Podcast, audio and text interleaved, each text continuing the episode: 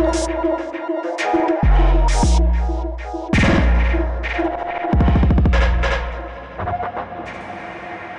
Talk Podcast.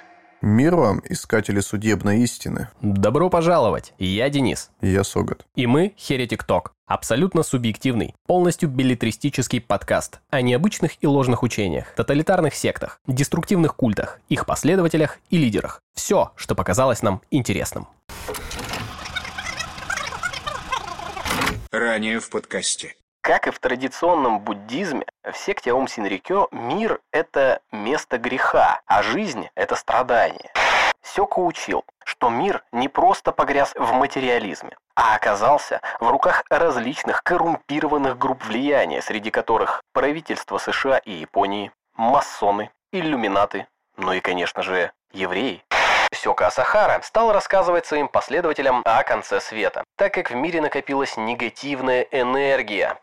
В организации считалось, что аскеза и отречение ведут к обретению сил и способности левитировать, ясновидение, путешествовать по различным духовным сферам, медитации, ранний подъем, тяжелый физический труд, простая вегетарианская пища, чтение мантр и отсутствие какой-либо собственности, кроме того, что необходимо для основных нужд. Один татами как место для сна. Чуть позже в Аум Синрикё стала практиковаться и Махамудра, тренировка проверки преданности, она же слепое подчинение гуру, исполнение того, чего ученик не хотел бы делать. Теперь термин «поа», про который мы рассказывали в одном из предыдущих выпусков, трансформировался из ритуального представления в процесс спасения людей от совершения тяжких кармических грехов путем их убийства. Человек становился благословленным со стороны духовно превосходящего существа и, как следствие, получал лучшее перерождение. А так как Аум считала всех, кто не верил в учение Сахары, врагами истины, Синринотеки, тех, кто жил в миру, подверженном негативной карме, которая ведет к плохому перерождению, то убийство в глазах адептов стало что-то положительное, и это что-то поможет в следующей жизни. В 93 году, по показаниям члена культа Икуо Хаяси на суде, некий Олег Лобов за 10 миллионов йен, а ниже 90 тысяч долларов, продал рецепт изготовления зарина. В 94-м культ смог получить автомат Калашникова, который они собирались выпускать у себя на заводах. А также был доставлен в Японию и советский вертолет Ми-8, точнее его экспортный вариант Ми-17. В японской прессе к 94-95 годам все чаще упоминаются убийства тех, кто хотел бы покинуть секту. Также аумовцы старались возвращать своих бывших членов, обещая им спасение и говоря о последнем шансе. Надо сказать, такой подход сработал, и в 93-м была самая высокая динамика прироста количества отшельников Сюкеса. На встрече в апреле 93 -го года Сёко говорит, что Япония не готова к войне, и исправить неравенство сил поможет химическое оружие, в частности, зарин начали производить и галлюциногены по типу ЛСД, которые использовались при инициации Бордо и во время допросов с пристрастием. Самым известным в 94-м стало нападение в городе Мацумото. Оно стало своего рода репетицией того, что случится позже. С 1997 года должна была начаться новая эпоха. Эпоха Синри. Как вы могли догадаться, эпоха правды. Где-то в мае 94-го Есинобу Аояма получил от лидера культа поручение разработать проект Конституции нового государства, которое придет на смену и Японии, и США, да и вообще всем нечестивым правительствам мира. На 22 марта 1995 года полицейские получили ордер для проведения рейда на территории религиозной организации, но Сёко Асахара решил действовать на опережение. Еще 18 числа был подготовлен план, согласно которому атака на линиях метро, ведущих в центр Токио, должна была не только заставить полицию забыть об обысках, но и начать новую череду терактов, которые приведут к захвату власти, ну и также дадут толчок к долгожданной Третьей мировой. На пяти зараженных зарином станциях скончались 8 человек и еще 275 получили травмы. В прошлых выпусках мы предположили, что основной причиной атаки в метро стали готовящиеся на 22 марта обыски, связанные в том числе со смертью Кио. Но есть и еще одна точка зрения, про которую ваш покорный слуга забыл упомянуть. 19 марта в Осаке полицейские проникли в помещение организации и арестовали трех членов АУМ по подозрению в похищении одного из бывших последователей. Это тоже могло стать одним из триггеров. К этому моменту у АУМа была крупная структура внутри силовых структур своих сторонников, и они всегда могли получать сведения. Есть ощущение, что они знали про факт э, ареста готовящегося и того, что к ним придут. Из нескольких подобных актов сложилось мнение, что другого выхода нет, кроме как оказать всецелое сопротивление. Конечно, ответ был незамедлительный. В этот же день появились листовки, и люди во время агит-кампании вышли на улицы, начали обвинять полицию и СМИ в нападках на религию. Классика Аума, они чуть что происходит подобное, начинают сразу проводить митинги, как-то поднимать волну. У них это получалось еще давным-давно. Так что активно используют такой ресурс, как общественное давление.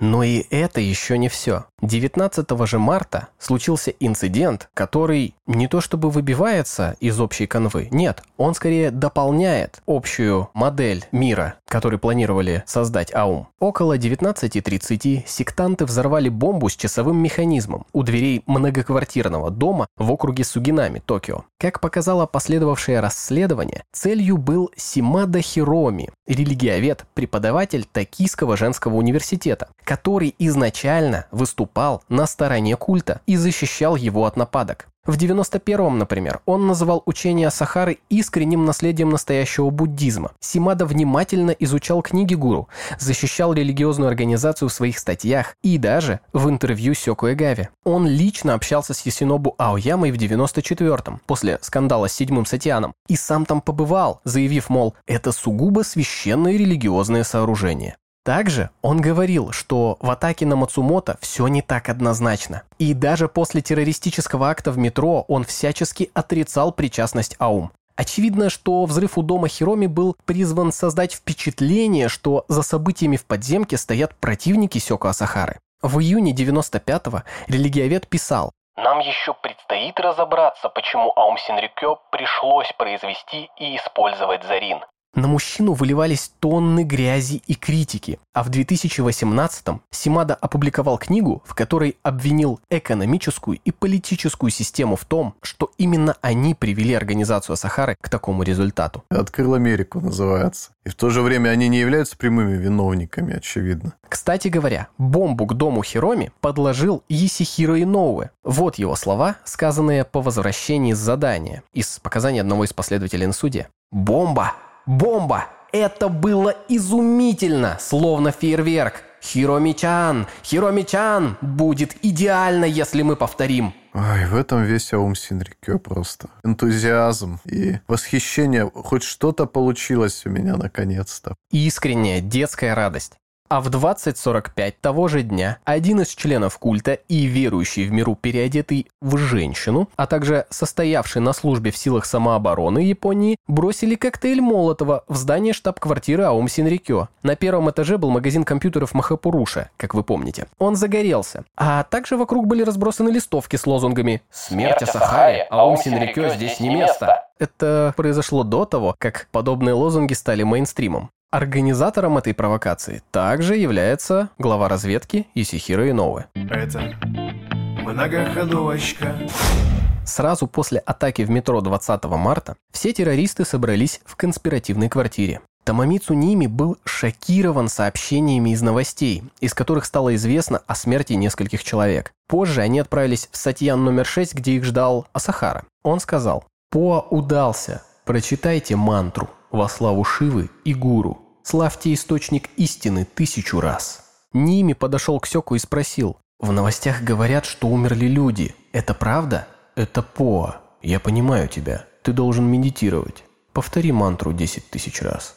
Таковы были слова гуру по показаниям Сигео Сугимото на суде. А 22 марта 1995 года, по подозрению в похищении господина Кария, в зданиях общины были проведены полицейские рейды, одновременно в 25 локациях. В тот же день с радиостанции, вещавшей в том числе и на Россию, прошла трансляция сообщения, записанного Асахарой заранее. В нем говорилось, что настало время последователям притворить в жизнь план спасения и без сожаления встретить смерть. Радиостанция в России стала главным источником сообщений от АУМ жителям Японии уже после обысков, потому что ее единственно не могли закрыть, а записанных сообщений о Сахара ставил много. Во-первых, он в тот момент уже становится известным, так как происходящее активно освещается в средствах массовой информации. А во-вторых, японский народ его откровенно боится, потому что тот, кто способен выпустить боевой газ метро и готовит заговор с целью свержения власти, очевидно, очень опасный человек. И человек с возможностями.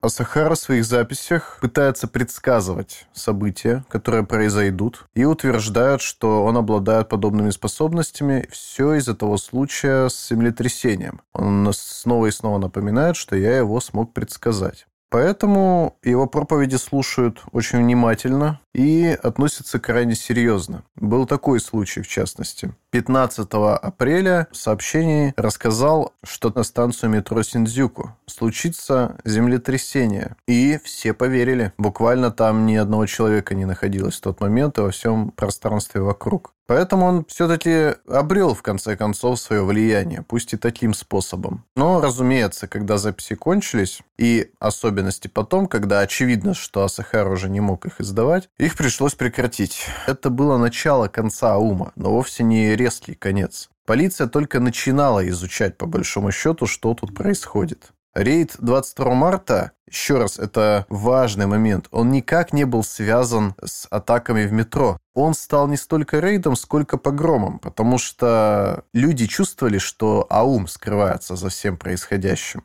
Силовики были в ярости, поэтому мобилизовали так много полицейских для этой процедуры. Но при этом юридически все происходило из-за похищения Кореи. В отдельных э, помещениях секты постоянно каждый день проходили то рейды, то обыски, э, стали понемножечку выцеплять людей ключевых. Через них же связь вся шла, через, именно через высших сотрудников, особенно Сейтайши и так далее. Ну, соответственно, их арестовывали для дознания прежде всего, что ой-ой, тут у нас есть к вам вопросы, а потом уже оставляли, потому что все, вы переходите в статус подозреваемого. И по мере того, как их начали выцеплять, информация, вот эта сеть информаторов стала распадаться, и в какой-то момент они вообще перестали понимать, что где у них происходит. Каждый день адепты докладывали своему лидеру, там проведены обыски, того арестовали. Постепенно к маю под стражу взяли и Хаякаву, и Энда, и Иноуэ, Ниими и остальных. Интересно, что поводы для арестов выглядят совсем неоднозначно. Давай говорить прямо натянуто, они выглядят очень часто. Киехида Хаякава встретил известие о террористической атаке в метро, находясь в России. К слову, как и Фумихира Дзюю. А 20 апреля, после того, как он закончил давать интервью телеканалу ТБС, полицейские взяли его за проникновение в здание. Ну, видимо, имеется в виду один из запечатанных офисов. Вряд ли он стал бы вламываться в чье-то жилище. Ну смотри, они же когда приходят с обыском, они здание обычно оцепляют. Место преступления сюда проникать нельзя. А он об этом не знал, скорее всего. С самого начала силовики здесь были предвзяты. Истерию СМИ нагнали еще задолго до атак. Мацумото сыграла свою роль существенно. Народ очень хотел, чтобы расправились с Аумом. Пошли вот эти митинги уже про то, что Аум, убирайтесь отсюда валите вон, или вы все должны умереть. Это не сразу началось, но постепенно, по мере того, как в газетах стали сообщать подробности о Зариновой атаке. Плюс ведь на Зариновой атаке еще ничего не кончилось. Это была первая попытка, но не последняя. Гнев народа нарастал постоянно. Поэтому полиции фактически были развязаны руки. По большому счету они могли прийти в любой сатьян, арестовать всех, кого надо, вообще не предъявляя никаких обвинений. Потому что и адвокатов хороших у организаций тоже не было. Вместо того, чтобы сотрудничать с обществом, в определенный момент они выбрали отказаться полностью от контактов с ним, замкнуться в себе. Поэтому их единственный адвокат был таким же участником секты, как и все остальные. Господствовало убеждение, что внутренняя мудрость человека – это главное, что у него есть, и главный главный залог успеха в чем угодно. Не надо быть специалистом, надо иметь вот эту внутреннюю мудрость, быть просвещенным. В АУМ было принято верить, что они все смогут сами, без помощи извне. Поэтому, когда начались проблемы с законом, они не смогли толком себя защитить. Сиити Энда после атаки, избавившись от улик, вместе еще с девятью верующими и чемоданчиком с 30 миллионами йен отправился в район Кюсю. Но там долго не пробыл, так как Хидео Мураи отдал приказ вернуться обратно в Камикуисики и спрятать все наркотики, что тот и сделал. После чего вместе с Масами Цучия и другими он ушел во второй Сатьян в подвал, но не в простой подвал, а скрытый, где спустя почти месяц и был арестован. В момент ареста на Сиите был прибор ПСИ, чуть больше миллиона йен наличными, и рядом с ним были также приняты Тору Тойода, Ясуо Хаяси и Тамамаса Накагава. Иронично. Даже в этот момент он все со связи на Сахаре. Вот не напоминает ли слушателям происходящее, как будто какая-то мафиозная группировка пытается замести следы, пока есть еще возможность. То есть кто-то с 30 миллионами сбежал, там, ой, наркотики забыли перепрятать. Звучит так себе, конечно. Но Цучи реально производил наркотики. Для, типа для каких-то мероприятий, связанных с ритуалами.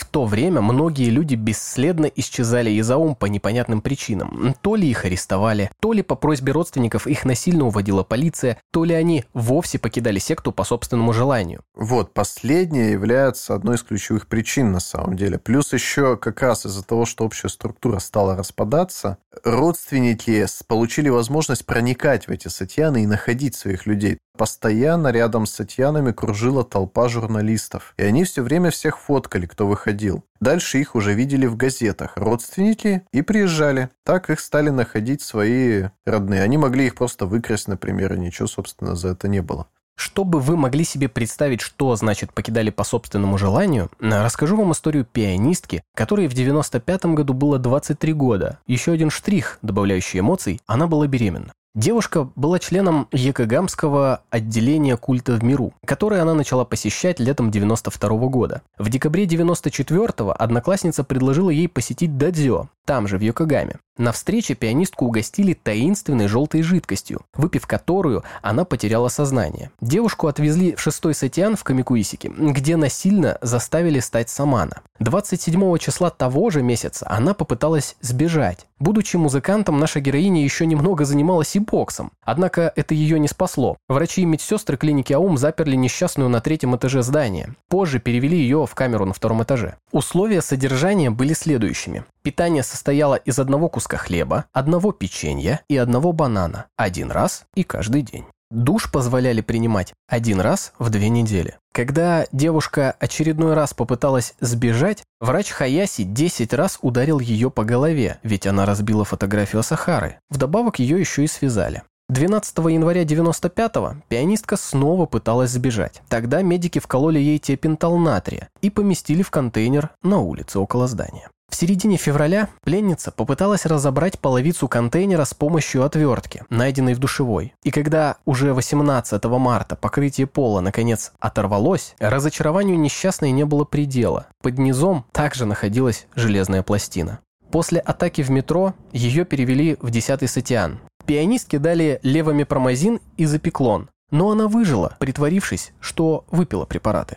А 22 марта во время обыска она попросила защиты у полицейских, которые вошли в здание. Как можете видеть, э, далеко не каждый, во-первых, мог покинуть общину по собственному желанию. Более того, не у каждого, в принципе, была такая возможность. Культ очень защищал себя от покидающих, потому что они могли многое рассказать чего. Именно когда структура контроля стала распадаться, появилась возможность уйти, и многие стали действительно уходить. Для руководителей секты или тех, кто приближен был к ним, это стало откровением, что, оказывается, так много людей не хочет здесь находиться вовсе. Но оно и не удивительно, потому что именно в последние годы организация росла максимально быстро. Много набрала новых участников. Так что, как быстро набрала, так быстро они и стали уходить. Существует мнение, что с началом масштабных обысков в организации товарищи решили каким-то образом защищаться и устраивать акции, направленные на отвлечение внимания. Через неделю буквально произошло преступление, которое не раскрыто до сих пор, но его по-прежнему связывают с Оум Синрикё.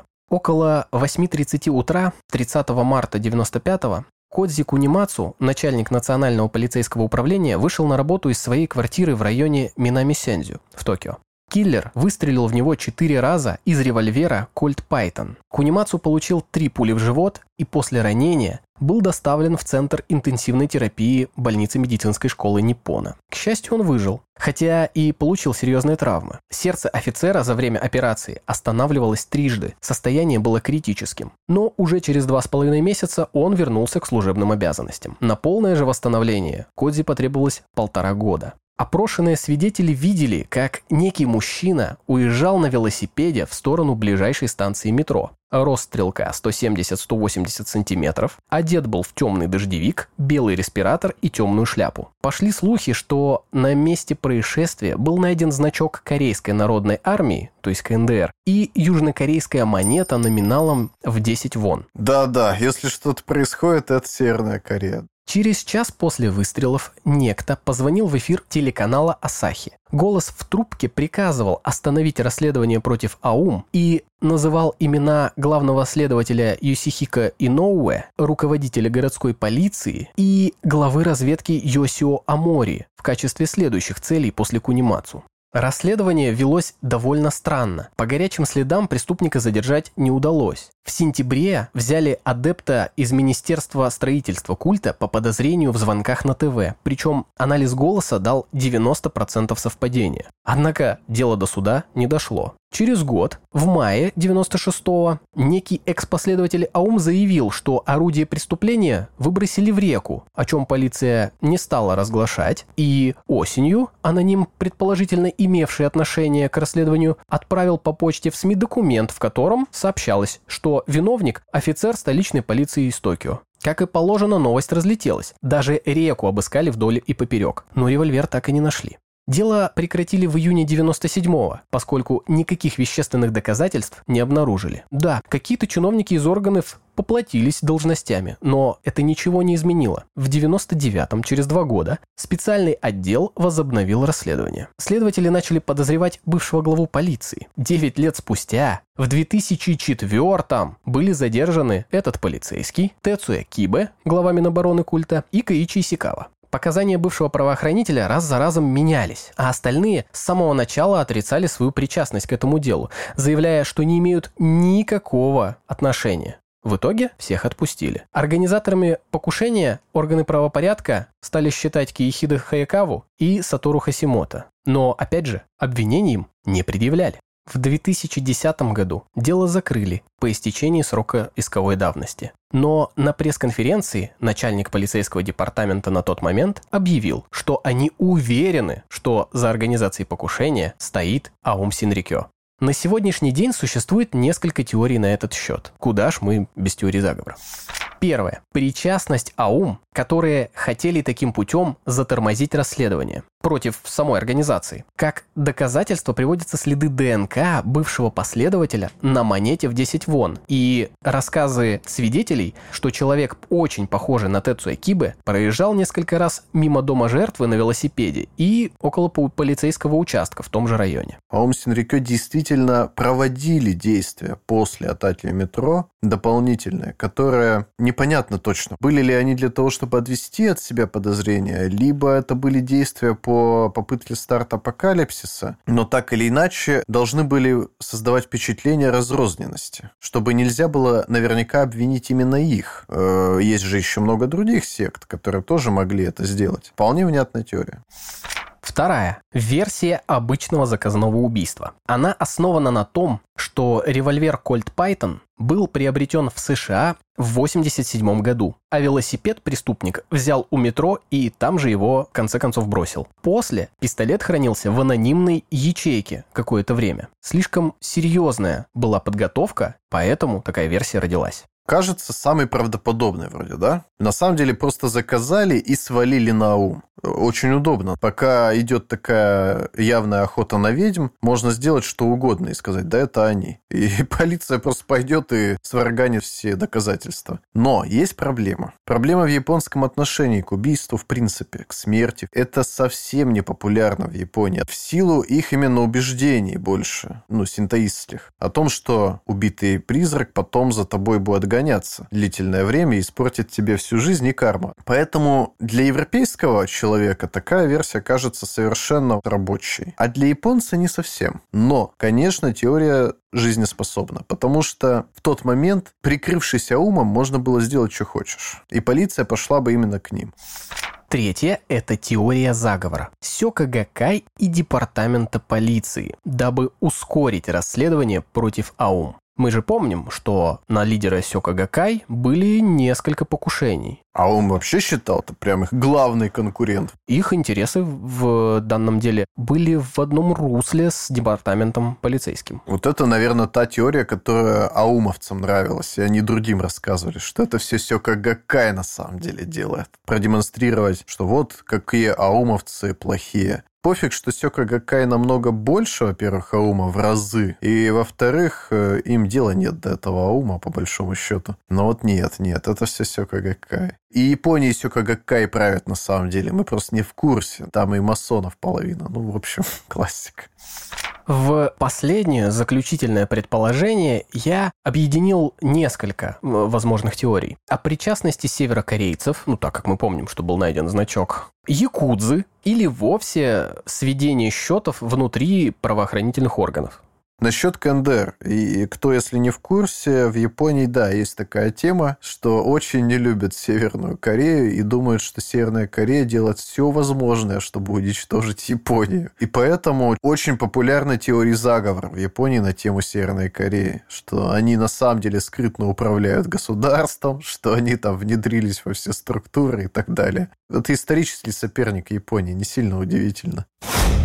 Пойдем дальше по хронологии. 8 апреля арестовали Икуа Хаяси, причем не по подозрению в убийствах, атаке в метро или превышении медицинских полномочий, а в связи с кражей брошенного велосипеда, которых в Японии, к слову, бесчисленное количество. Муниципальных парковок не хватает, и хозяева транспортного средства оставляют их где попало, около метро, автобусных остановок, поэтому он и называется брошенный. Но, конечно, у него есть хозяин. Буквально зацепились за самую лютую мелочь. Хаяси, сидя на допросе в отделении полиции, думал о том, что религия не должна убивать людей, что он совершал непростительные вещи, и сидевшему напротив следователю Икуа сказал, «Это я распылил Зарин в метро». Хотя еще с полмесяца назад он делал пластические операции некоторым лидерам организации, и не только на лице, он в том числе удалял и отпечатки пальцев. Так или иначе, он написал признание, в котором на листе бумаги раскрыл все детали теракта, участвующих лиц и их роли в совершенном преступлении. Мы вот так не скажем наверняка. Может, ты правда раскаялся, Хаяси? Есть лишь одно подтверждение его душевному терзанию – это показания на суде, в которых он полностью, без каких-то оговорок, признавал себя виновным в совершенных действиях. Хаяси врач все-таки. И, конечно, осознавал, что они делают, и какие это будет иметь последствия для людей в том числе. И наверняка Хаяси понимал, какие масштабы может принять их террористический акт. Но до этого ему ничего не мешало давать людям соленую воду, глотать бинты и прочее. Можно привести ту мотивацию, которую потом подтверждали все. Потому что так сказал лидер. Если он сказал, значит, я должен это сделать, я себя преодолеваю таким образом потому что это его испытание. Но, опять же, он входил в высший круг. В высшем круге народ уже понимал довольно давно, задолго до атаки, что лидер уже, ну, не то чтобы не совсем в адеквате, но недееспособен в полной степени, потому что он совсем ослеп и опирался на ближайших сторонников и в получении информации, и в своих решениях. То есть, когда ты получал приказ какой-то в тот момент, уже начиная с 93 -го года, наверное, то ты понимал, что, скорее всего, это приказ приказ не столько от Сонши, сколько приказ от Ниими, э, либо от Мураи. Ну, если ты соображал, во всяком случае. Да, они тоже серьезные люди, просвещенные, но они не Сонши. Так что как бы ты ни старался сбросить здесь ответственность себя, как бы Хаяси не пытался сказать, что он раскаивается, он все-таки это делал. Поэтому странно. И с этим э, одновременно если совместить то, как полиция относилась, в принципе, ко всем аумовцам, которых она задерживала, и то, как она это делала, возникает стойкое ощущение, что полиция, ну, если не выбила эти показания, то, скажем, дала ясно понять, что лучше осознаться сейчас. Может быть, был применен шантаж? Да, э, нашли родственников Хаяси и сказали, что вот, что ты думаешь, мы сами ничего с твоими родственниками делать не будем, но у нас есть контакты с Якудзой. У Якудзы к вам свой интерес, так что расскажи сейчас, чем создавать проблемы себе и своей семье. Точно не узнаю. 14 апреля из здания Аум Синрикё стали изымать детей. Сначала увезли 53, через два дня еще 44. Причем они не хотели, чтобы их забирали, сопротивлялись, кричали и плакали. Но таково было решение суда – отправить их в специальный детский центр. Таким путем дети были отделены от своих родителей очень долгое время, вплоть до нескольких месяцев. И дети Асахара еще в тот момент испугались, что их тоже так могут забрать. Но отец пообещал им, что этого не будет. Также в начале апреля с полицией связался Кадзуаки Акадзаки. Он признался в убийстве семьи Сакамото. А он, Акадзаки, сбежал из секты еще в 90-м году. И вот как это было. Примерно через неделю после выборов, не дожидаясь результатов, Кадзуаки начал копаться в себе и переживать, что его могут пустить в расход, прямо как некоторых последователей, к смерти которых он был причастен. Товарищ решил, что нужно бежать, но не просто так, а взять с собой выходное пособие в виде 200 миллионов йен наличными, сберегательную книжку с 80 миллионами на балансе и важные документы организации, например, именную печать лидера культа, да куча монашескую одежду со значком Махпур Поруши. Деньги Акадзаки решил отправить курьером, но потерпел неудачу. Компания по доставке связалась с Аумом, и Киехида Хаякава сказал, что деньги необходимо вернуть. В конечном счете Самана сбежал с суммой в 1 миллион 700 тысяч. Первым делом он направился в места захоронения семьи Сакамото. Все там сфотографировал, после чего позвонил Асахаре и потребовал 10 миллионов йен. Однако, к своему удивлению, был отправлен в пешее эротическое путешествие. Тогда пассажир написал в полицию и в адвокатское бюро Йокогамы два письма. В них было написано Тацухика спит. Некто пытается разбудить его. Помогите ему. Скорее. В ночь на 17 февраля послание станет ветром. Пожалуйста, поторопитесь и спасите его. 16 числа послания были прочитаны. К ним прилагались карта и фотографии окрестностей, а также нарисованное от руки изображение с местом захоронения. После этого действа Акадзаки снова связался с Сёко и потребовал деньги. В ответ же ему было сказано, что он уже, знаете ли, забрал часть, поэтому он может рассчитывать лишь на 8 миллионов 300 тысяч. Кадзуаки согласился. Сразу после передачи денег он подбросил в почтовое отделение Якогамы письмо с описанием мест, где захоронены жена адвоката и сам Цуцуми Сакамото. 21 февраля почти 40 полицейских обыскивали территорию вокруг деревни Омати-Онсен. Стоит заметить, тогда на местности лежал снег почти с метр высотой, поэтому ничего не было найдено. Уже через день правоохранители заявили, что письмо не заслуживает доверия и цель преступника – запутать следствие. Однако, в мае снова были организованы поиски, но также безуспешно. В сентябре полиция посчитала письмо злонамеренной шуткой и перестала что-либо предпринимать. Тогда же задержали господина Аказаки и провели ему проверку на полиграфе. Они узнали про деньги, про положение в культе и про побег. Даже про письмо он признался. Но лишь в качестве мести культу, а деньги – почетная пенсия лично от мистера Асахара. На этом его и отпустили. Ведь мужчина отрицал свою причастность к пропаже юриста, равно как и участие в этом деле АУМ. И только 6 апреля 1995 года Кадзуаки связался с детективом, который допрашивал его и сознался в убийстве. Но и тут следствие ведет себя гениально. Его опять отпускают, мол, один хрен вернется. Логично. Не правда ли? Поэтому он успел съездить в Китай, жениться на женщине, вернуться, потом с ней развестись. Лишь 20 мая Акадзаки предъявили обвинение. А тела семьи адвоката были найдены с новыми поисками только в сентябре. 6 числа нашли Цуцуми в префектуре Ниигата. На следующий день нашли остатки жены Мияко в префектуре Тояма. А через трое суток в регионе Нагана нашли Тацухика. Тело было погребено в 10 метрах от места поисков в 90-м году. Вы только представьте, насколько обидно должно быть человеку, который участвовал в расследовании, и как тяжело от осознания, что еще пять лет назад ты мог предотвратить столько смертей. На этом примере хорошо видно, что полиция, когда имеется, скажем так, интерес, они могут и за кражу велосипеда к тебе ворваться и привлечь, и все организуют, и будет дело и так далее. А когда интерес не такой активный, то вот, пожалуйста. Еретический разговор. 23 апреля произошло событие, которое перевернуло историю секты. Оно породило теории заговора и новые трактовки предыдущих событий. В этот день напали на Хидео Мураи. В 20.35 Мурай возвращался из Сатиана в Камикуисике, в здание штаб-квартиры в Токио. У входа, как это теперь повелось, дежурила толпа журналистов. Обычно все руководители культа заходили из парковки через служебный подземный вход, но в этот день он по каким-то причинам был заперт. Хидео вышел наружу и собирался зайти с первого этажа, когда у самой двери на него напал человек с ножом. Он методично бил его в руку, которую машинально выставил первый помощник Асахары, в грудь и в правый бок. Все произошло чуть ли не в прямом эфире. После ранения Мураи доставили в ближайшую больницу, где он скончался. Убийцу арестовали сразу же. Им оказался молодой человек Хироюки Сю.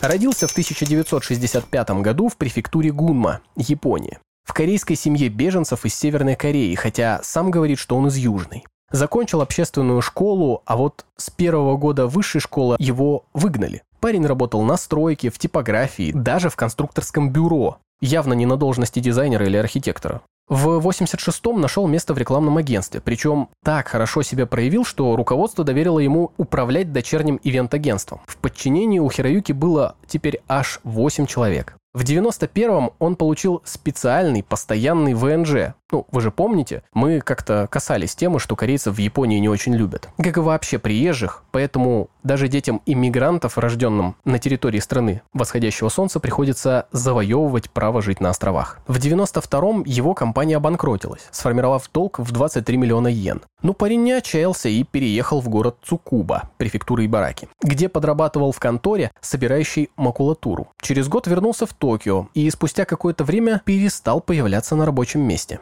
Уже в 1994 году его стали замечать вместе с бандой Ямагути Гуми. Здесь следует сделать сноску. Ямагути Гуми – самая известная преступная группировка среди японской мафии Якудза. Названа в честь своего основателя Харукити Ямагути. История организации ведется от профсоюза портовых рабочих в довоенном городе Кобе 1915 года. Они – одна из крупнейших преступных организаций в мире. На сегодняшний день в банде состоит почти 4000 членов. Эти мафиози также одни из самых богатых среди организованной преступности. Они имеют миллиарды долларов прибыли в год от вымогательства, азартных игр, секс- и порноиндустрии, торговли оружием, наркотиками, а также операциями в сфере недвижимости и строительства. Они даже манипулируют биржей в Японии, имеют бизнес в странах Азии и США, а главный офис находится в городе основания – Кобе. Итак, Сю какое-то время был учеником в организации. Чуть позже ему доверили выбивать долги с финансовых компаний в Токио, с чем парень успешно справился. После землетрясения, в том самом Кобе, товарищ уехал в главный офис, чтобы оказывать помощь пострадавшим. В таком статусе Хироюки подошел к апрелю 95-го. Как вспоминают его знакомые, после теракта в метро он часто рассказывал анекдоты про Аум Синрикё, будто бы 100% знал, в чем дело. 21 апреля Сю пришел в дом родителей, где они поужинали всей семьей. 22-го первым делом зашел в хозяйственный магазин и купил нож для мяса за 5000 йен. На метро доехал до Сибуя, откуда пешком товарищ пошел до штаб-квартиры АУМ, после чего какое-то время тусил в кафешках до 20.00. В это время Хироюки встретился с одним из местных авторитетов, представляющих интересы банды, Кенджи Камимины. Далее поехал в ресторан в Рапонге, это соседний район, на такси. После вернулся в Сибуя в отель для свиданий, где провел ночь. 23-го в 11 часов Цю посмотрел на выступление Фумихиро Дзюю с балкона главного офиса секты в Минато-Сити. А в 20.36 того же дня он протиснулся сквозь толпу к Мураи. Сначала нож пронзил левую руку и грудь, а затем убийца воткнул лезвие в правый бок и провернул его. Хидео побежал ко входу, но истекая кровью упал со словами «Я не могу дышать».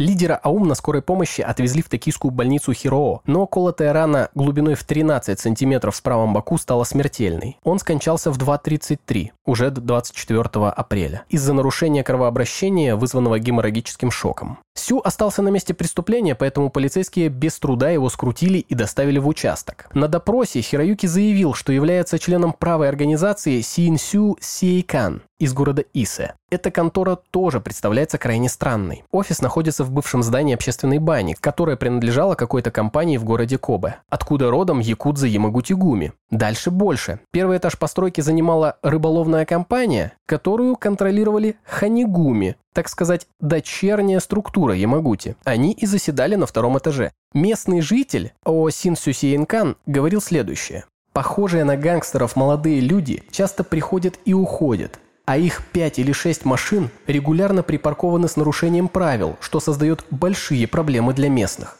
Говорят, что подобная организация бизнеса свойственна для мафии, чтобы обходить так называемый закон антибарикудан, который принят в стране для противодействия противоправной деятельности. У товарища Сю все было гладко. Он заявлял, что внутри правой структуры Синсю Сейкан есть главное правило – осуждать коррумпированность политиков, финансистов и правительства. Именно она – причина беспорядков. Однако, вот какой нюанс. Эти самые японские патриоты ни разу не участвовали ни в одной политической акции. На первом допросе Хироюки сказал, что действовал полностью в одиночку. «Я убил его из ненависти к секте, сгодился бы любой их руководитель. Я смотрел телевизор, читал газеты и понял, что они плохие парни. Нужно было что-то сделать. Разве не так?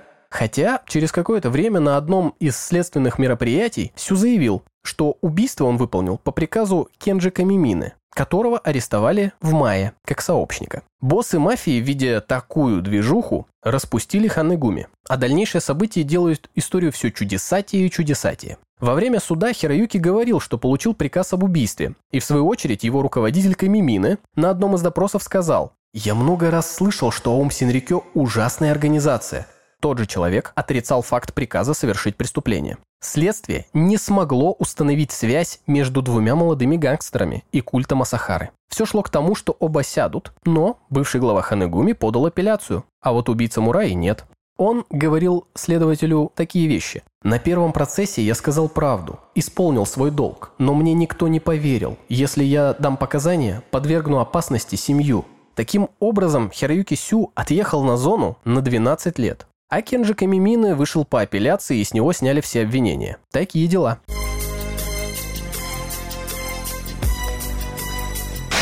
То время ходили слухи, что Мураи поставлял Якудзе наркотики, и чтобы об этой связи никто не узнал, его и убили. Но теперь-то мы точно не узнаем правду. Полиция с Якудзой связана в Японии довольно основательно. В чем причина такого подозрения? Дочь Сахара Ачари пишет, что ну, когда убили Мурая, когда узнали, что Мурая на грани смерти, они очень расстроились, потому что Мурай был для них личным другом и очень важным человеком в организации. Сам отец очень расстроился, и было понятно, что хочет присутствовать, но не мог по очевидным причинам, он уже не совсем дееспособный. А вот они отправились в больницу. Их встретили полицейские, там уже на входе, и сказали, что вы не можете попасть. А ему нужно было переливание крови срочно. В итоге разрешили спустя несколько часов только.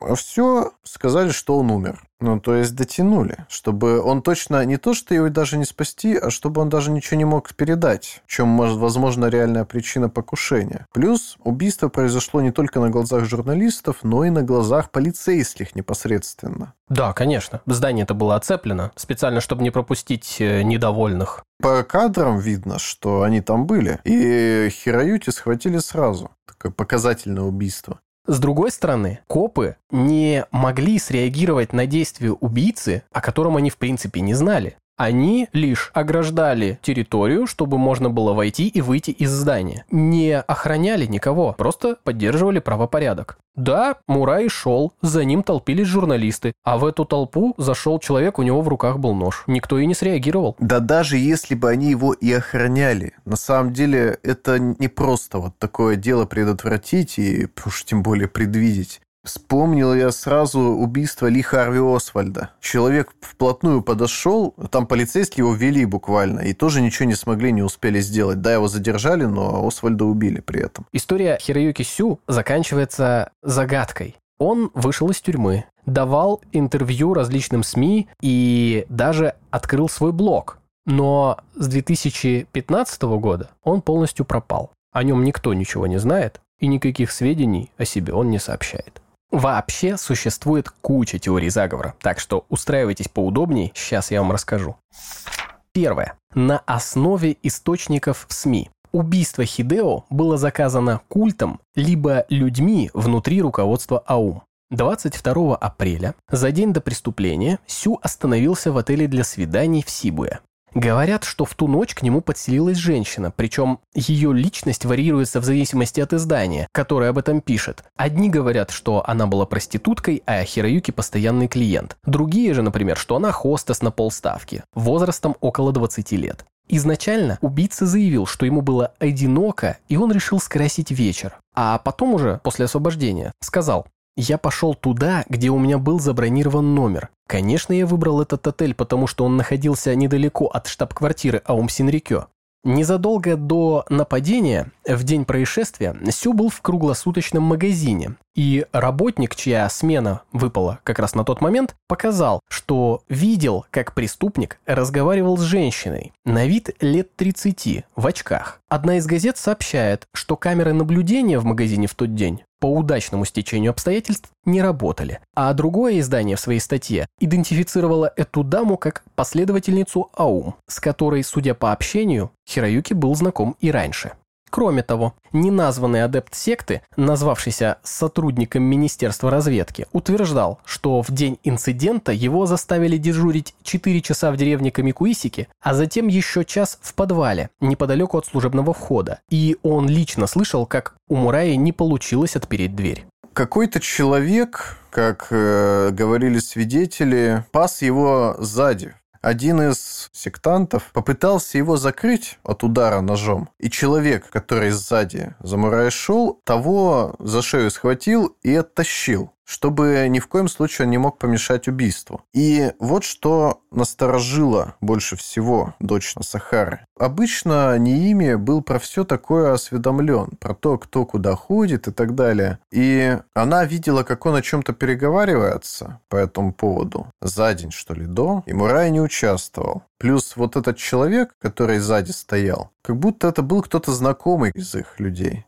Опять же, с ее слов, Руководство старалось перехватить контроль над организацией, э, потому что Асахара уже не вполне контролировал ситуацию происходящую, так как во всем опирался на сообщения от своих ключевых участников. Соответственно, они им могли манипулировать. Возможно, мы видели эпизод борьбы за власть внутри Аум Синрикё уже по мере начала ее распада, когда все ближайшее окружение стало понимать, что вот у них есть шанс перехватить контроль. А Мураи и Неими были ключевыми по могуществу людьми в организации. Соответственно, если кто-то хотел править единолично, ему нужно было избавиться от другого. Мы приложим видеозапись на этого происшествия, и вы сделаете свои выводы. Заходите в Телеграм и ВКонтакте.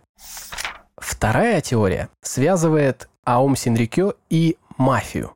Во время расследований деятельности культа внимание привлекали в том числе и сделки с недвижимостью. Говорилось, что убийство одного из руководителей секты могло быть совершено бандами. На заседании бюджетного комитета парламента один из спикеров заявил, что здание АУМ в городе Фудзиноме было арендовано у компании, связанной с конторой подконтрольной Якудзе. Кроме того, именно Хидео Мураи отвечал за покупку земли в этом городе со стороны религиозной корпорации. А в 92-м, по подозрению в нарушении закона о землепользовании в деревне Камикуисики, где находились постройки культа, если что, были арестованы 6 человек, в том числе председатель риэлторской компании, связанный с мафией. Тадамаса Гота, глава этих бандосов, тогда заявил, им, Аум Синрикё, тоже нужна земля, поэтому они пришли к моему знакомому агенту по недвижимости и попросили продать эту плодородную землю. То, что связи у Аума с мафией были, понятно даже хотя бы из того, как они умело использовали фирмы прокладки в своей деятельности. Тут без консультаций-то уж не обошлось, при том, что они все такие не от мира сего, так сказать. Мураи активно занимался руководством производства не только боевых отравляющих веществ в Сатьяне VI, но в том числе и наркотиков. А может быть, не только для ритуалов, ведь там был целый завод, а не просто небольшая лаборатория. Вы же видели фотографии? Почему бы не посотрудничать с мафией в этом вопросе? Деньги же нужны, Организация закрытого типа, оттуда информация не просачивается. Так почему бы не продать некоторую часть произведенных наркотиков мафии, а та, в свою очередь, сможет их распространить и поделиться результатами. Точек соприкосновения для сотрудничества было множество. Поэтому в какой-то момент, когда организации стала сильно интересоваться полицией, нужно было избавиться от ключевых свидетелей, кто мог навести на Якудзу. Хидео Мурай – один из таких людей. Еще одна версия – это связь убийцы с националистами. Сразу после случившегося 23 апреля националистически направленные политики стали утверждать, что убийство совершено одиночкой, и Сю на самом деле жертва промывки мозгов со стороны СМИ. Некоторые из них говорили, что он сделал то, о чем многие думали, но интересен вот какой момент. Следователь по делу не нашел в квартире Хироюки никакой правой литературы. Он не был связан хоть с одной националистической группировкой, кроме той, о которой говорил сам. И полицейский сказал, он не тот напористый тип, которого можно увидеть в ОПГ или правых группировках. Однако он очень спокоен. Я не могу поверить, что это он совершил убийство несколько дней назад. Он без проблем ел по три раза в день и не отказывается от пищи.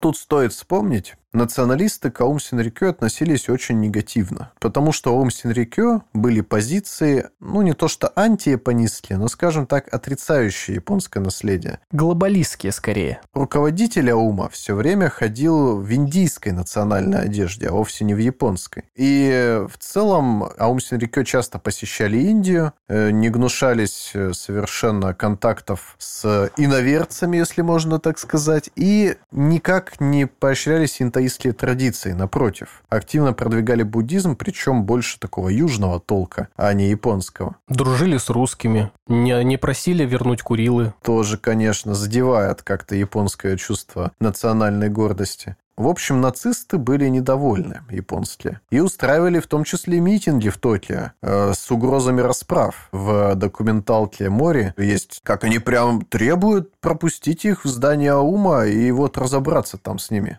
Хироюка, наверное, вот именно поэтому начал говорить про то, что он вот правый, там ходит на все эти вечера у них, чтобы отвести внимание от мафии таким способом. Может, ему его так и проинструктировали. Но полицейский совершенно верно говорит, что любой политический активист вел бы себя нервно, а Хироюки не парится так что фиг знает, теория не очень состоятельная. Правые сделали бы это более наглядно и скорее попытались бы именно Асахару уничтожить, потому что это было бы наимаксимально символично. Мураи в этом смысле для них не такой уж э, удачный выбор. Слабая цель, непоказательная. Но, возможно, это то, до кого они смогли дотянуться просто.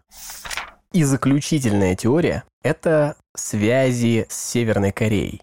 Данная версия очень странная. Она лишь говорит о том, что Хироюки в начале 90-х руководил группой людей, изучающих идеи Чучхе. Работая на руководящей должности в конторе, он на визитках писал вместо своей корейской фамилии псевдоним Танака, как бы скрывался. А незадолго до преступления убийца Мураи жил на съемной квартире, внимание, в которой старшая сестра управляющего была любовницей северокорейского шпиона Син Кван Су. И как пишут СМИ, многие в Японии верят именно в эту теорию северокорейского заговора. Вообще, Аум Синрикё – это проект КНДР, просто неудавшийся, нужно было его ликвидировать, зачистить. На самом деле все это было задумано для ликвидации японского суверенитета и захвата власти. Потом бы Сёка Асахара сказал, что я на самом деле все это время был корейским шпионом. Э, слава великому Киму. Мы объявляем Японскую Народную Демократическую Республику, и отныне мы вместе с Китаем. А учение – это просто еще одна из форм идеи о развитии внутреннего человека, чтобы стать сверхчеловеком по коммунизму. Ну, понимаете. Вот, это всем очень нравится. Классная теория. Вот эти чертовы корейцы. Вернемся обратно, в 95 год. По показаниям некоторых членов АУМ на суде, еще 20 марта Хидео Мураи сказал «Мы должны вызвать хаос, столкнуть общество. Необходимо продолжать наши акции каждые 30 дней. То есть, как мы ранее сказали, атака в метро – это лишь начало пути, старт апокалипсиса. Теперь они будут его разгонять. Да, начались рейды, да, начали арестовывать людей, но это ни в коем случае не должно было их остановить, по собственным убеждениям. 11 апреля, уже после первых арестов, он заявил «Сделайте все возможное, чтобы вашего гуру не арестовали». А Сахара, в свою очередь, сделал пророчество, про которое мы вам говорили, было записано обращение, что 15 апреля в Синдзюку произойдет землетрясение, но мы-то знаем, что Ванга из него так себе. Ничего не случилось, и в тот момент лидеры культа планировали новую газовую атаку в метро с помощью распылителя на станциях Цукидзи, Кабутоцу, Касумигасеки. Руководили процессом подготовки Тамамаса Накагава и Йосихиро Иноуэ. Последний решил, что лучшим местом для теракта будет станция Синдзюку, символизм, а использовать планировали синильную кислоту. Для понимания, это вещество является основой при производстве циклона Б. Ее использовали в газовых камерах во время казней в США. Такие приговоры приводились в исполнение вплоть до 1999 года. Действие вещества при вдохе блокирует поступление кислорода в клетки, и смерть наступает через несколько минут. Всего господа террористы три раза пытались выпустить вещество. 30 апреля, 3 и 5 мая. Однако первые два раза генератор распылителя выходил из строя, и атака срывалась. Слава богам, что Аума вот все было хреново, да, сделано. 5 же числа двое последователей, Дзёнзи Егисава и Сатоси Мацусита, снова принесли в метро устройство. Но и тут вышел провал. Прибор обнаружили уборщики, и хотя он уже начал работать, Станционные работники, будучи проинструктированными после теракта 20 марта, полностью исключили возможность появления случайных жертв. Товарищи исполнителей с горем пополам опознали и объявили в розыск уже в ноябре 1995 года. Через пять дней после этого Егисава пришел в полицейский участок со словами «Я Егисава из Аума». Обыски и аресты все это время не прекращались. 16 мая в пол шестого утра полиция нагрянула в шестой Сатиан, где проживал лидер секты и его семья. Сложно описать это зрелище. Количество военных и полицейских во время следственных действий можно сравнить разве что с осадой маленькой крепости. Хотя культисты без сопротивления и сразу открыли дверь правоохранителям. Вооруженные люди зашли в здание и стали собирать членов семьи гуру и его помощников в одной комнате. Им объявили, мы ищем Асахару из комнаты, не выходить. Действительно, следователи обошли каждое помещение, но следов лидера религиозной корпорации не было. Тогда руководитель операции обратил внимание на фасад постройки. Окна располагались в ряд. Также ровно в линию виднелись решетки вентиляции. И лишь одна труба выбивалась из геометрии. Тогда полицейские предположили, что это может быть тайная комната, в которой скрывается Сёко. Спустя четыре с лишним часа гуру нашли. Он спрятался в потайном помещении, похожем на гроб, размера Макси. А Сахара находился в положении лежа, на голове у него был прибор ПСИ, и там же были сложены бутылочки с водой, немного пищи, а в углу чемодан с почти 10 миллионами йен наличными. Вот так отреагировала на поимку своего отца 12-летняя на тот момент Рейка Мацумото.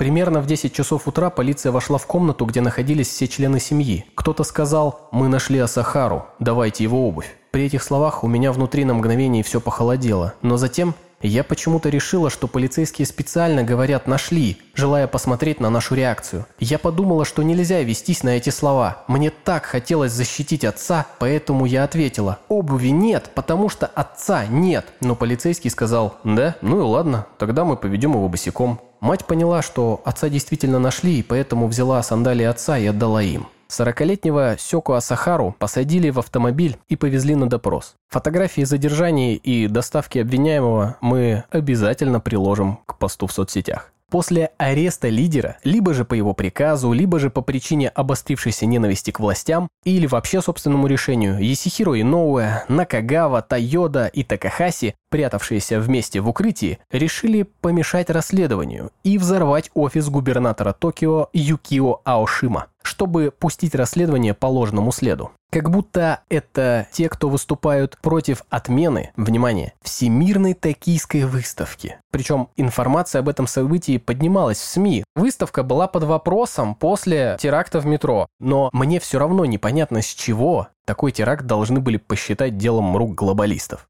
Тамамаса Накагава и Тору Тайода собрали бомбу, начинив ее гексогеном. Отправить взрывчатку должен был адепт АУМ Масахира Таминага. Местом назначения значилась резиденция губернатора. Однако преступники не знали, что Аошима еще не въехал в нее, и вся почта перенаправлялась в здание токийского муниципалитета, правительство города, одним словом.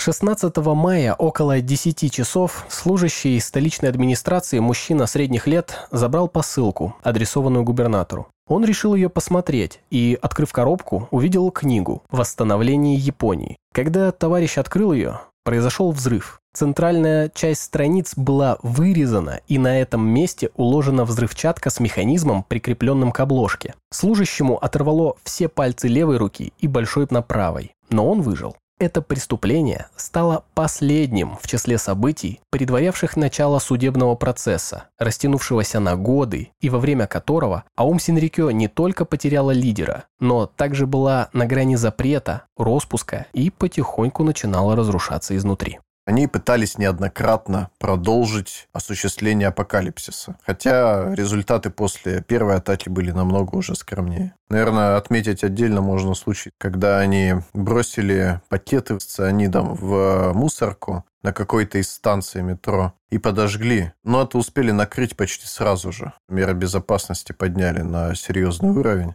Тем не менее, угрозу бы этот теракт, если бы его не предотвратить, представлял огромную, потому что пары тоже обладают отравляющим эффектом, и цианид намного более эффективен по распространению.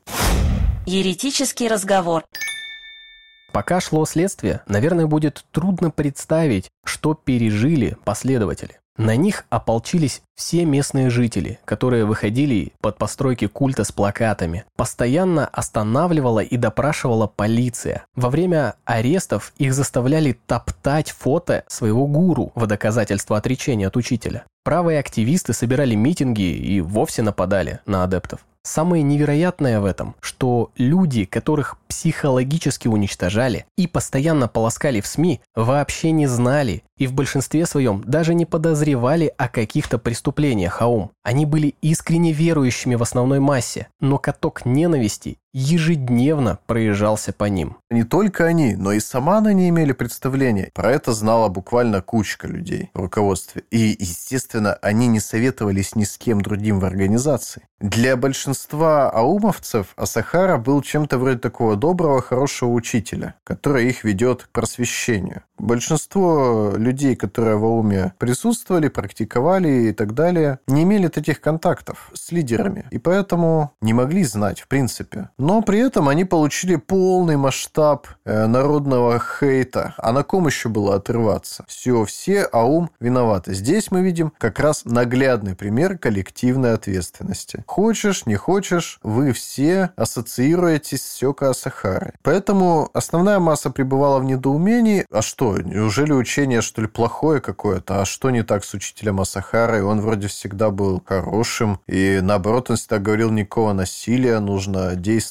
мирно. Он нас только развивал, учил любви и так далее. А тут вдруг хитроубийство. Вы что? О чем вы говорите? Что это такое? Мы не знаем, что это такое. Если бы мы знали, что это такое, мы не знаем, что это такое. Тем не менее, обществу-то это не расскажешь. Так что постоянно были лозунги в духе «лучше бы вы все сами умерли», лучше бы вы отравили себя зарином самостоятельно и так далее. Очень людоедские лозунги. От пострадавших, понятно, ну и, в принципе, от японцев, которые и так давно уже этот аум не любили. Не говоря уж о том, что потом начались, да, все эти разговоры про компенсации, которые пришлось выплачивать именно им. Я считаю, что документальный фильм Тецуя Мори в двух частях под названием «А» снят именно о том, как люди внутри секты воспринимают давление извне и новую информацию, которая разом обрушивается на них, переворачивая мировоззрение. Мори даже и себе никаких комментариев не позволяет, он просто демонстрирует. Зрелище очень интересное, потому что мы видим непосредственно самих участников и как они себя ведут. Я удивлялся, например, тому, насколько они часто там смеются, улыбаются, но уж потом понял, что это часть менталитета такая. Это вежливость. Но видно, что атмосфера нервная, а кто-то вообще забил на все и продолжает практиковаться. То есть одевает шлем для связи со Сахарой и вперед. Хотя бы бинты никто не глотает, там это уже радует. На камеру. Вне камеры, скорее всего, глотают. Организация, что интересно, не развалилась с уходом Асахара сразу же. Она пыталась как-то продолжить существовать. Просто лидеры становились все более низких званий. В январе 96-го к культу собирались применить закон о предотвращении подрывной деятельности. Он применяется к организациям, совершившим теракт, в случае, если существует опасность его повторения. Применение этого закона фактически делает деятельность невозможной. Но участие в слушаниях лидера АУМ отодвинуло принятие решения по данному вопросу. Вот просто, чтобы вы понимали, э, этот закон означает, что если вы встречаетесь, два человека из организации вместе, просто где-нибудь по любому вопросу, все, это сговор, и вас сажают, и того, и другого. Плюс каждые три месяца должны быть отчеты о проводимой деятельности и беспрепятственный доступ правоохранительных органов. Полиция будет регулярно устраивать внезапные проверки у вас, и вы должны все предоставить. И помещение, и списки сотрудников, и отчетность, и любые вообще тайны, которые только они попросят. По большому счету вы на прямом контроле находитесь у государства. Вас не запрещают, нет, что вы. Суть понятна, чтобы вы свернулись после этого. И вообще применение этого закона к данной организации было некорректно. Но это была своего рода угроза такая, чтобы быстрее сдавали все, что нам нужно. Сразу после ареста и предъявления обвинений в атаке в метро Сёку сказал, как такой слепой человек, как я, мог совершить это преступление? А прокурор-обвинитель по делу заявляла, что только предъявление доказательств на суде займет чуть ли не четверть века. А чтобы ускорить передачу дела на заседание, прокуратура сняла обвинение в контрабанде наркотиков. Либо же это мог быть пиар-ход, и доказательств по этим пунктам не было. Здесь есть источники, и в частности это адвокаты, которые написали в итоге книги целые по поводу дела Асахара, потому что дело имело большой общественный резонанс, и они считали нужным свое мнение высказать. Источники, надежность которых вызывает сомнения, потому что, например, автор «Право на жизнь», а, о суде учителя Асахара книга называется, так все рассказывает, что возникает ощущение, будто он сам готов вступить в АУМ уже прямо сейчас и верит учителю Сёка по мере того, как с ним общается. Книга э, «Думаете, казнить Асахару и жить станет легче» в этом плане более объективна, но она больше сосредоточена вокруг юридических особенностей. Тем не менее, о чем говорится в праве на жизнь? И про это еще говорит также дочь Асахары, Рейка, их уже через 3-4 дня не допускали к Асахаре. Руководствуясь тем, что идет расследование, до этого они вроде могли попасть, но их не пускали. Полиция говорила, он на допросе. Потом, спустя 4 часа, он на суде. Его переводят и так далее. И в итоге их так и продержали все три дня, там, что он не может и так далее, а потом все, уже нельзя. То есть с самого начала стали ограничивать. Та же фигня с адвокатами. Их пытались не допустить к Асахаре. Когда они добились, то... Ну, они не зафиксировали следов пыток, но что-то в этом духе было. То есть они увидели, что Асахара явно не в норме, что подвергался насилию, скорее всего, когда лишают э, сна, на длительный период. То есть не били, оказывали воздействие. А Сахара уже тогда принял позицию, что я буду здесь заниматься практикой, я буду медитировать в камере. Во-вторых, что ни в коем случае никакого насилия не надо применять, чтобы меня освобождать, и вообще не надо стремиться сильно освобождать, потому что для меня не проблема здесь находиться. Но пока передать адвокаты все, кто это никак не могли. Ему не дали забрать личный блокнот с, в рамках своих вещей, который он использовал для записи вот именно по своим практикам. Предлог, что он там может планировать новые акции и как-то это сообщить людям в секте. В общем, на него давили и начали сразу истощать допросами моментально. Устарали каждый день по много часов. Ну и главная вот фишка была, про которую рассказывает адвокат, это, конечно, как они начали договариваться с судьей, первое заседание, как проводить и так далее. Так много было информации, что судья сказал сразу следующее чтобы успеть все рассмотреть. Мы должны будем делать 6 заседаний в месяц. Нужно разделить дела между адвокатами. Нужно создать три группы по 4 адвоката. И они будут заниматься разными аспектами чем хитрость? В том, чтобы разбить адвокатов, готовых вместе работать над именно помощью Асахары, и перемешать их с государственными, которые заинтересованы в том, что нужно суду. И таким образом обеспечить наверняка, чтобы никто из адвокатов не смог собрать достаточно инфы, чтобы в суде защитить. Почему так? Потому что как только они зашли, они потребовали разъяснить обвинительный акт. Что Асахара сделал-то? В чем вы его обвиняете непосредственно? Именно Асахару-то вы в чем обвиняете? Вот что там, Зарин, что ли, распылял лично? Прокурор им вообще ничего не сказал, в принципе. А суд выдвинул следующую формулировку. Здесь и так все понятно, и нечего нам уточнять. Прокурор все делает правильно. То, что они разъясняют, это просто расследование еще продолжается. И поэтому информация закрытая. А в целом, мол, и так мы понимаем, что он виноват, он организатор. Тут важно что? Суд утратил нейтралитет с самого начала процесса. Он не имел никакого желания выяснять истинное положение дел. У них в процессе обсуждения даже вырвалась фраза, мол, это плохо сказывается на восприятии нас с миром. Информация это не должна проникнуть куда-то во внешние источники. И не смейте никому из СМИ иностранных про это все рассказывать. Намек такой, что это должно быть внутренним делом. И ни в коем случае не проговоритесь, что у нас тут, как идет процесс.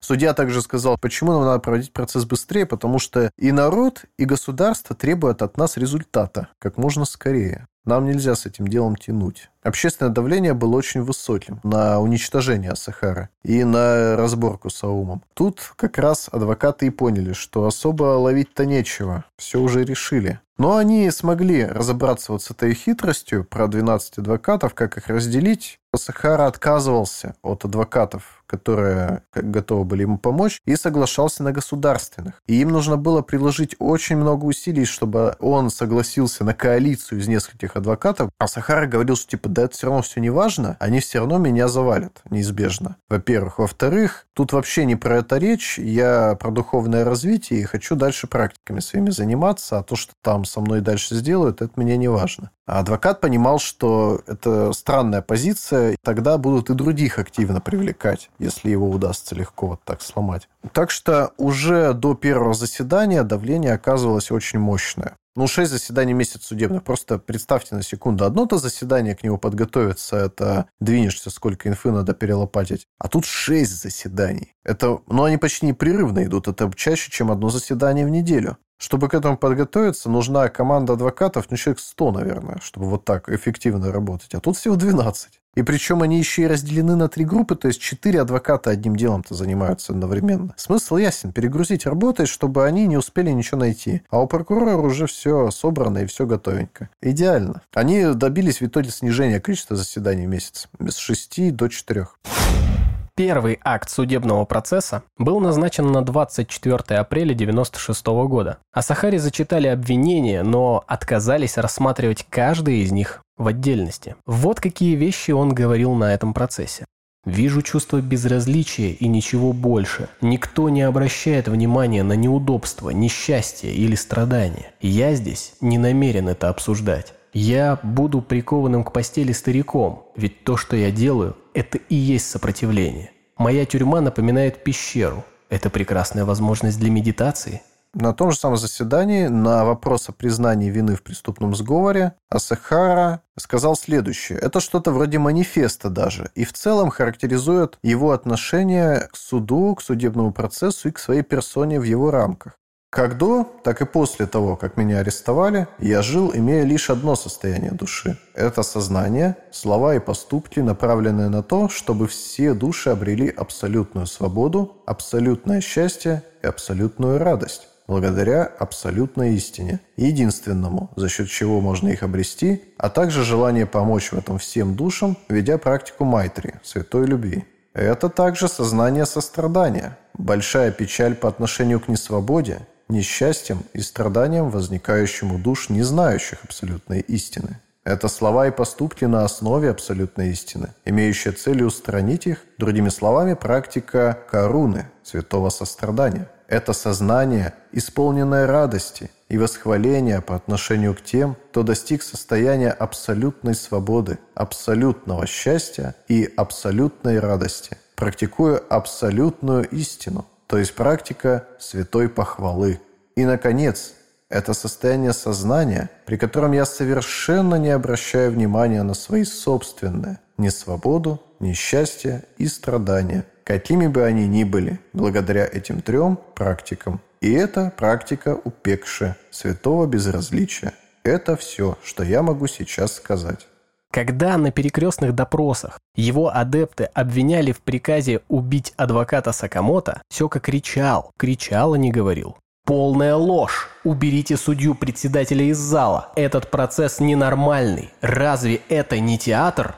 Выходит, Асахара воспринимал суд как фарс, как что-то ненастоящее и совершенно ему главное ненужное. Ему ведь не важно, где находиться. Что в тюрьме, что в Сатьяне. Просто напоминаю, он последнее время в шестом Сатьяне жил почти безвылазно. И, можно сказать, не выходил из комнаты своей. Так что он в какой-то степени не особо сильно-то и изменил свое положение. Адвокаты приходили к нему и постоянно просили ну, вовлечься в процесс. А он, наоборот, все время настаивал, что мне важнее, что происходит с моей организацией, то есть передавайте моим людям то, что я хочу сказать. И, во-вторых, мне важна практика. Стоит заметить, что у Асахары по сообщениям СМИ, да и по рассказу дочери Рейка, постепенно ухудшалось здоровье. Если к 95 году он подходил слепым и мог перемещаться только с ее помощью, то начиная с 97 года, то есть целый год судебных процессов, нахождения в заперти, у него стали проявляться психические отклонения. Причем есть недвусмысленные намеки, что это спровоцировано специально. Потому что уж больно быстро это состояние ухудшилось. Еще недавно он вполне адекватно все делал, а через пару месяцев буквально начал постоянно бормотать что-то про себя и практически перестал реагировать на вообще любые слова адвокатов, когда они приходили. Но это уже было после 98-99 годов. Тем не менее, это произошло очень быстро.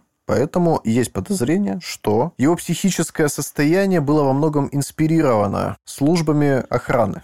Существует мнение среди телеканалов и газет, что это форма протеста, и таким образом он пытался откосить от приговора возможного. Ну, типа выглядеть сумасшедшим. А третья версия – это та, которой, наверное, придерживаюсь я лично. Его здоровье действительно ухудшалось. Нахождение в заперти, плохая пища, как уже сказано, нарушение сна и запрет общения с людьми, которые ему знакомы. Мы же помним, что он слеп человек находится заперт не только в помещении, но и в голове сам с собой. Какой бы он просветленный, по своим словам, не был, рано или поздно регресс будет происходить. Да более того, когда человек, будучи совершенно слепым в результате болезни, начинает видеть галлюцинации, э, визуальные и слуховые. И э, Ачари говорит, что были такие галлюцинации еще до того, как его арестовали. То есть он иногда рассказывал, что что-то такое видит, необычное, но он воспринимал это как контакт Бога с ним.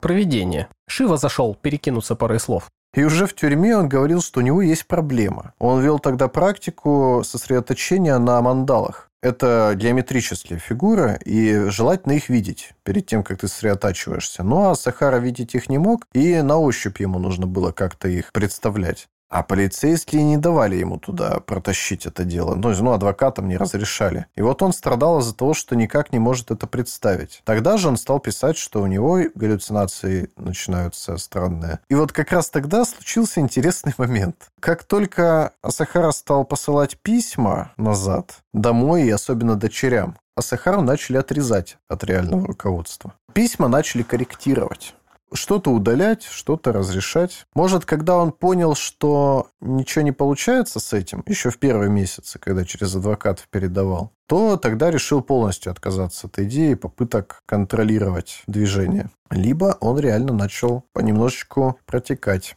Дальнейшие рассказы автора «Право на жизнь» прежде всего про то, как происходил судебный процесс непосредственно. И в основном сосредоточен он на том, что Асахару всячески унижали по возможности. Во-первых, ему запретили выходить в его одежде, которую он постоянно носил. Это курта его фиолетовая. Потому что, мол, неподобающее поведение в суде.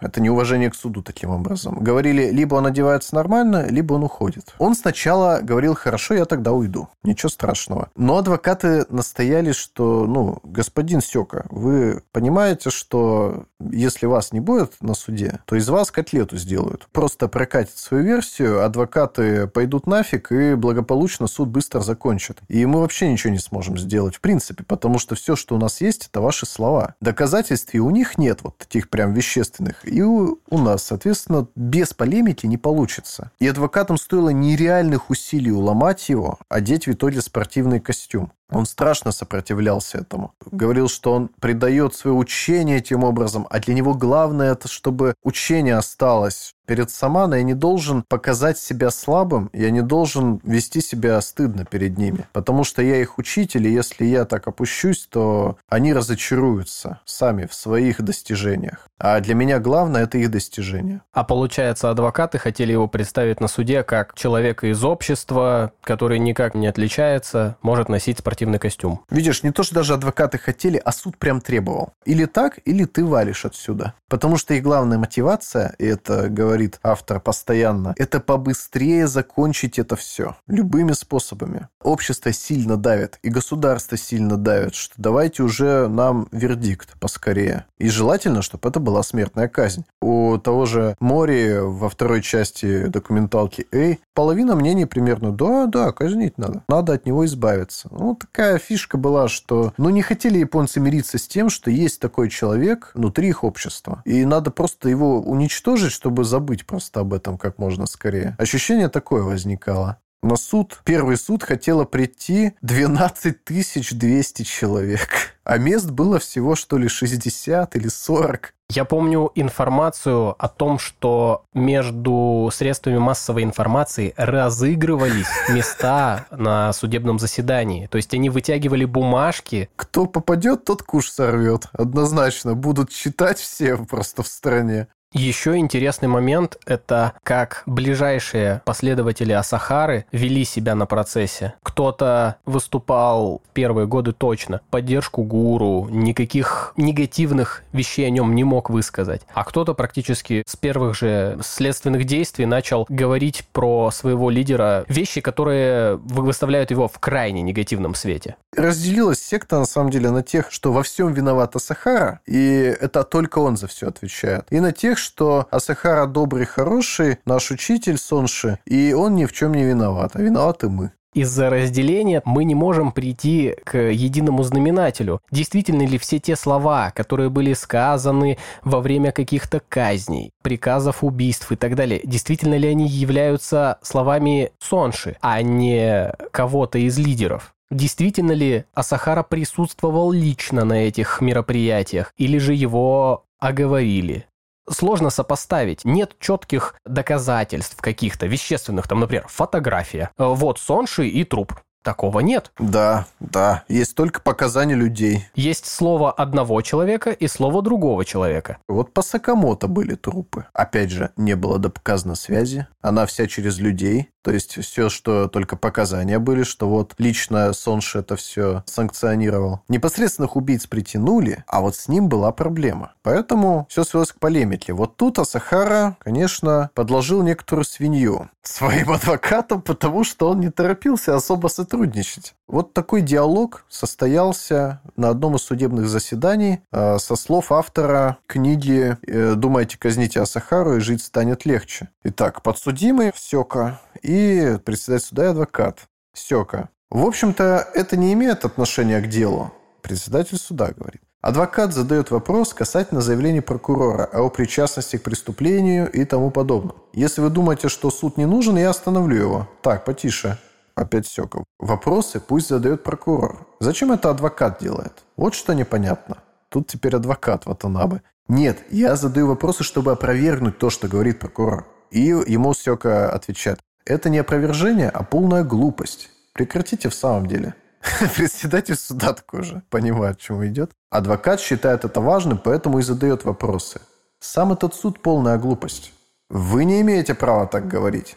На самом деле государственного адвоката не существует. Это не так. Прокурора тоже не существует. Разве адвокат не для вас старается Продолжайте свое линчевание. Вы всегда так делаете, чтобы получить то, что вам хочется. И председатель суда в итоге этой беседы. Что все это значит? Так, вы видите подсудимого.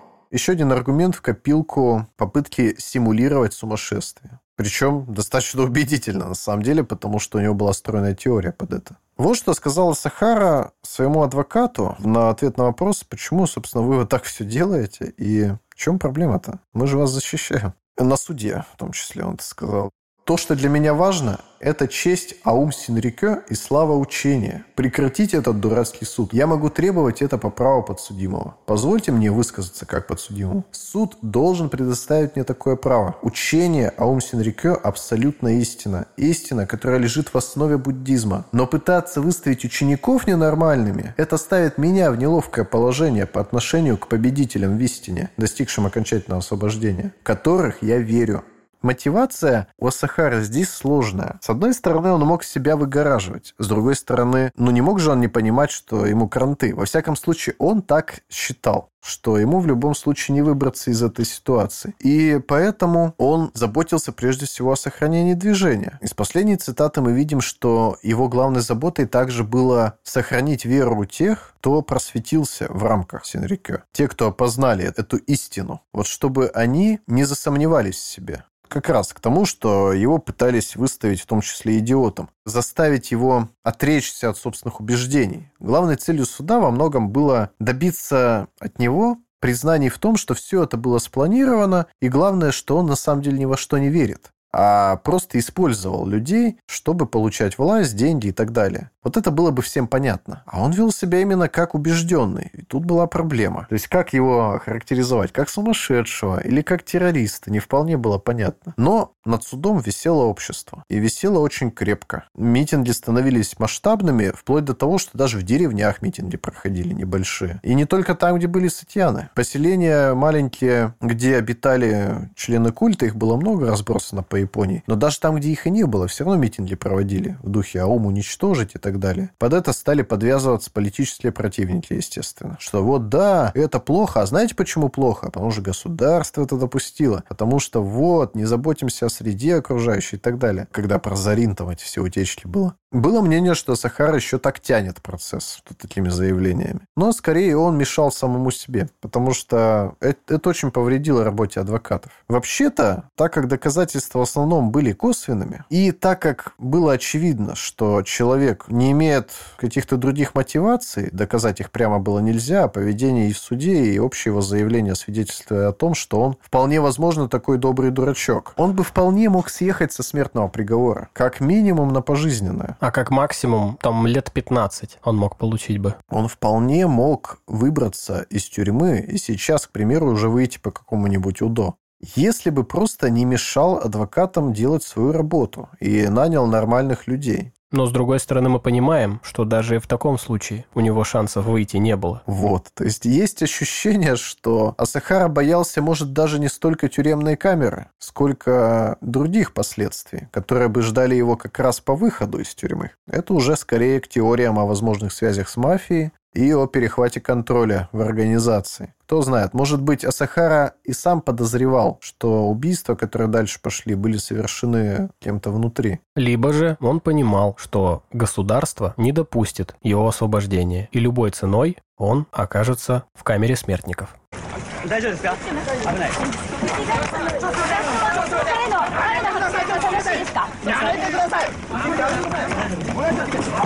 大 Ура!